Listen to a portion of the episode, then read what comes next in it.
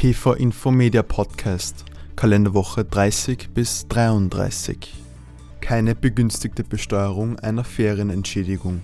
Das BFG hat ausgesprochen, dass die von einer Saisonarbeitskraft in der Schweiz unter dem Titel einer Ferienentschädigung mit dem laufenden Monatslohn gemeinsam bezogene Entlohnung keiner begünstigten Besteuerung gemäß 7 Absatz 1 Einkommensteuergesetz unterliegt. Ein Gastbeitrag von Nina Jandl. Gewöhnlich grenzüberschreitende Beschäftigung. Die besondere, oft übersehene Kollisionsnorm der Verordnung EG 883/2004. Das Sozialversicherungsrecht soll unter anderem gewährleisten, dass auch grenzüberschreitend Erwerbstätige nur den Rechtsvorschriften eines Staates unterliegen.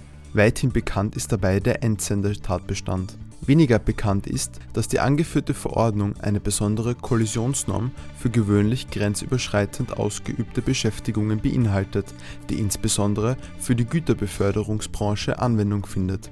Ein Gastbeitrag von Magister Alfred Schubschitzky. Der Zuzugsfreibetrag gemäß 3 Absatz 1a Einkommensteuergesetz Seit dem Steuerreformgesetz 2015-2016 kann der BMF bei Personen, deren Zuzug aus dem Ausland der Förderung von Wissenschaft oder Forschung dient und aus diesem Grund im öffentlichen Interesse gelegen ist, für einen Zeitraum von fünf Jahren ab dem Zeitpunkt des Zuzugs einen Freibetrag in Höhe von 30 Prozent der zum Tarif besteuerten Einkünfte aus wissenschaftlicher Tätigkeit festsetzen. Ein Beitrag von Nina Jandl. Große Pendlerpauschale Zumutbarkeit öffentlicher Verkehrsmittel. Die Berechnung der Wegzeiten hat einzig und allein anhand objektiver Verhältnisse zu erfolgen.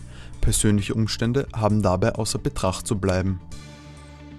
Besteuerung einer als freiwillige Abfertigung bezeichneten Zahlung wird anlässlich einer einvernehmlichen Beendigung des Dienstverhältnisses zusätzlich zur gesetzlichen Abfertigung eine freiwillige Abfertigung von fünf Monatsentgelten bezahlt und würde sich nach den Bestimmungen des anzuwendenden Kollektivvertrags bei einer vom Arbeitgeber ausgesprochenen Kündigung eines Arbeitnehmers die gebührende gesetzliche Abfertigung um zwei Monatsentgelte erhöhen, erscheint es sachgerecht, dass zumindest diese zwei Monatsentgelte der begünstigten Besteuerung gemäß 67 Absatz 1 Einkommensteuergesetz mit 6% Lohnsteuer unterliegen.